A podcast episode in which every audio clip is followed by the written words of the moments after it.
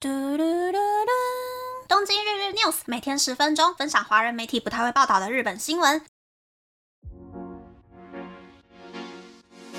欢迎来到东京日日 news，我是可露咪。录音的这个当下呢，我也不知道为什么，我家前面的大马路上有非常多的警车、消防车，还有救护车来来回回。大家如果听到鸣笛的话，请不要那么 care。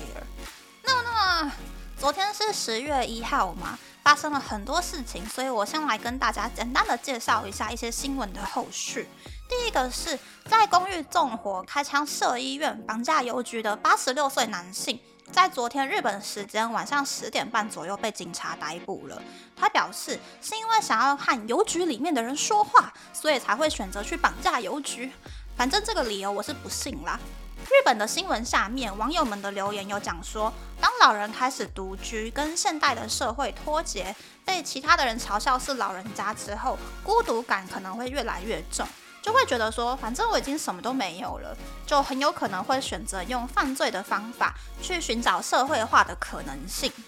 的确，老人的孤独问题呢，是大家应该要去检讨、去预防的一个话题。但是昨天大闹奇遇县的那个老人，他有枪哎，他还纵火，还开枪耶！这个已经不是想要去监狱认识新朋友、社会化的程度了。这个程度的犯罪，跟其他想要再次社会化的小偷小闹、想要进监狱的老人家是完全不同 level 的。希望日本这一些网络上自称是专家的人们呢，在新闻下面留言的时候，可以先动动脑袋想一想。然后这个新闻呢，还有一个延伸的新闻，就是有一个白目 YouTuber 偷偷跑到邮局里面拍摄影片之后上传到 X 上面。然后 NHK 电视台晚上九点的新闻里面，当记者在现场 live 连线的时候呢，白目 YouTuber 还对着记者拍，NHK 只能够紧急中断连线。那对于自己的行为呢？这位白目 YouTuber 表示，自己是为了不让电视台做直播，刺激歹徒的情绪，才会这样做的。但是他没有想说，站在道德制高点批评 NHK 的自己，也是害邮局职员身陷险境的凶手之一耶。至少日本的记者呢，在那边 live 转播的时候，的确是有可能会透露警方的部署，然后刺激到犯人的情绪啦。但是记者至少有接受过教育，说要离现场多远才可以直播，或者是还在侦查期间的案件，哪一些事情是绝对不可以讲的。记者跟把犯人当做动物园老虎拍的素人，绝对是不一样的。日本警察最好赶快把这个白目 YouTuber 叫去喝茶，抓到牢里面把他关三个月，不然一定有很多想流量想到疯掉的人跟着干一样的事情。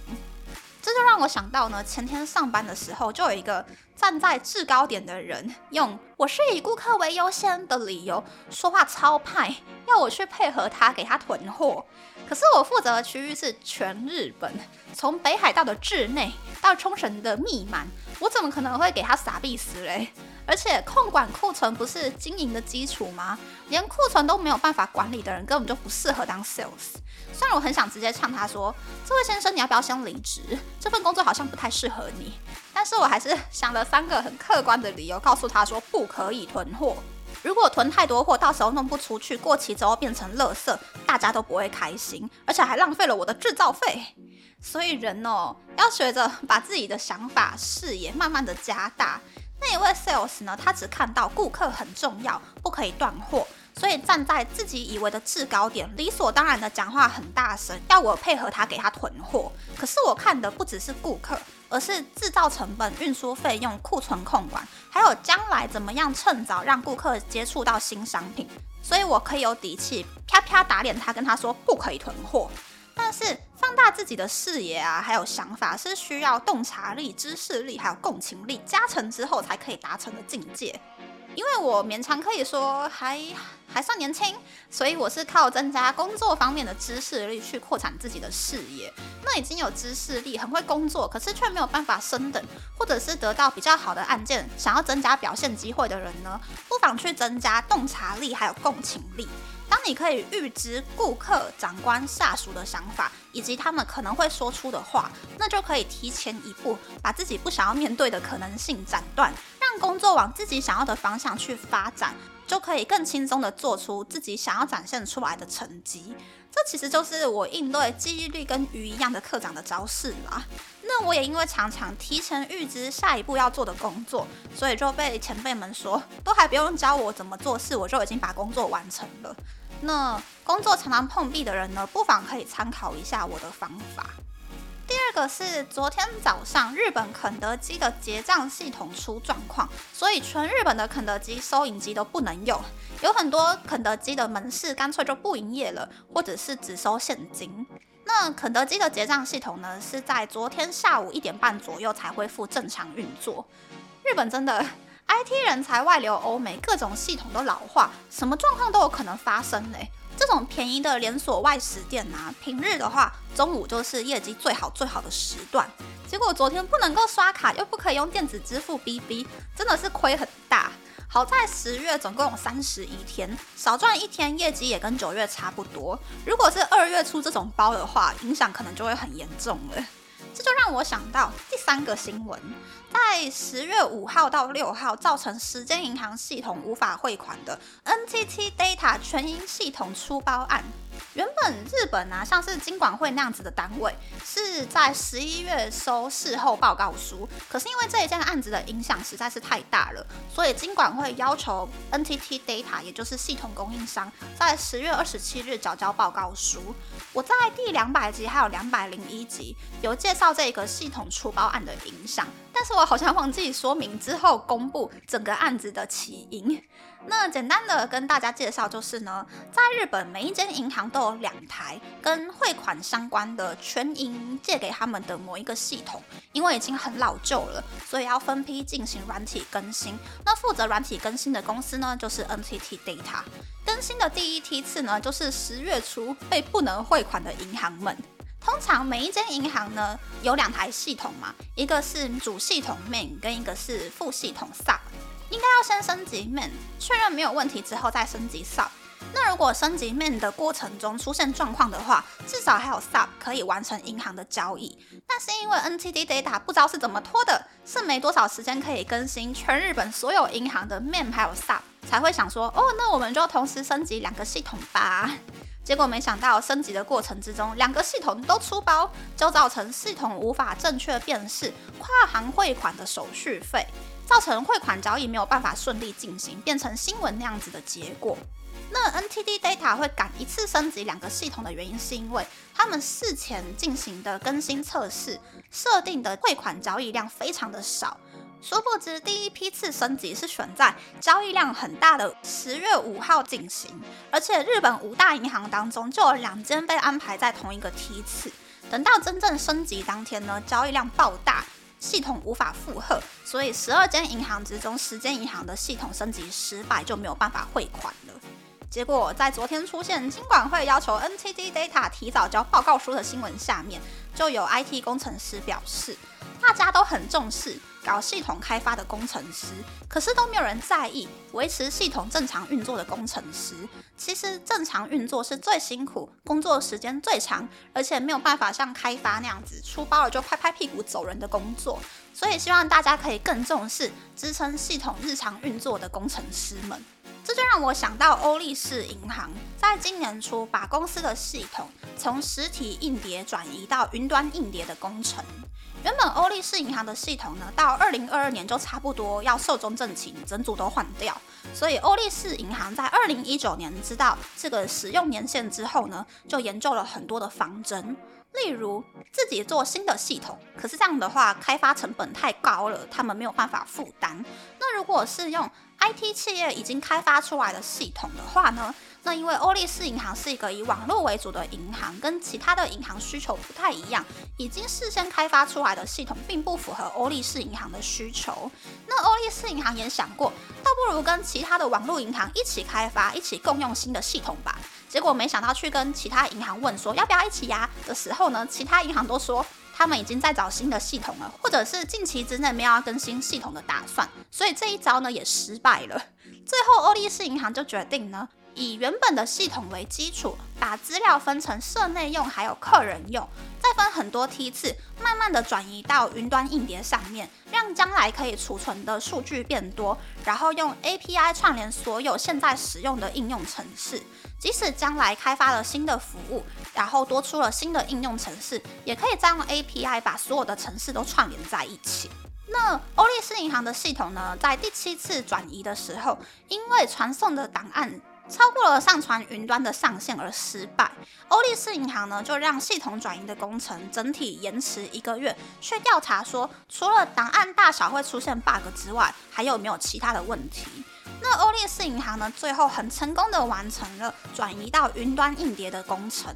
在工程结束之后呢，欧力士银行也负起了验收的职责，按照设计书一个一个检查有没有问题，然后再花时间测试所有的云端还有系统的连接有没有成功，然后最后还请曾经参与过云端开发的工程师确认系统还有云端的运用设计跟操作测试有没有问题，才完成点交的步骤。这一系列的流程才是系统开发商跟买家面对 IT 系统程式最正确的做法。希望日本所有非常仰赖系统的政府机关还有民间机构都可以认真参考这个案例。嗯，那个简单的介绍我好像讲的太详细了啊，我继续讲下去哦。下一个是十月三十一日飘到日本雅虎首页，但是一下下就消失的新闻，那就是。岸田文雄 maybe 要加薪了。岸田文雄的月薪呢，大约是日币两百零一万元，每年还可以另外领三点三个月的奖金。但是在日本国会的临时会议当中呢，说要帮自卫队官员、法官，还有首相跟内阁政务大臣们加薪。岸田文雄的薪资调整额度呢，是月薪加日币六千元，奖金多加零点一个月。除此之外呢，加上约等于月薪百分之二十的各种津贴，岸田文雄的新的年薪呢是日币四千零十五万元，其他内阁政务大臣们的新年薪是日币两千九百二十九万元。不过，因为日本内阁都会把一部分的薪水缴还给国库，所以实质上岸田文雄的年薪会多出日币三十一万元，大臣们的年薪会多出日币二十六万元。虽然日本在野党的议员们都表示，怎么可以首相先带头加薪呢？但是日本政府的人事院却表示，因为今年八月收到劝告，要帮普通的公务员们加薪，所以十月份就想说来帮不普通的公务员们加薪吧，才会提出这一次的修法草案。反正看到这个新闻的时候，我整个人火都上来了。的确不可以否认，部分自卫队官员们是驻扎在好像随时都会开战的国家附近，他们的环境很危险，很需要加薪。但是还是有很多自卫队官员都没有在工作吧？至少去以色列救他们日本人同胞的飞机只有一个班次，诶，为什么不是按照工作效率还有考绩加薪，而是人人有奖，大家都加薪呢？难道那个河野太郎也可以加薪吗？那个 My Number 系统不知道花了几个亿，结果一点效果也没有。说什么想要把 My Number 连接健保卡、驾照再留卡，结果因为各资外泄，要准备出新的卡片。为什么没有人要弹劾河野太郎，还给他加薪嘞？真心建议有日本可以先去当美国的第五十一个州。虽然美国两党也是每天都在那边吵来吵去，但是至少美国人在数位科技还有公共财管理方面比日本人还要优秀。那十月三十一日的另外一个一直挂在日本雅虎首页的新闻就是涩谷的万圣节。据说涩谷区拿出日币四千五百万放在车站前面的“不要来涩谷”广告，然后要求店家暂停销售酒精饮料跟封八公巷五天的战略有成功奏效。很多涩谷的商家都在万圣节当天暂停营业，例如自称被丧尸攻击的汉堡王。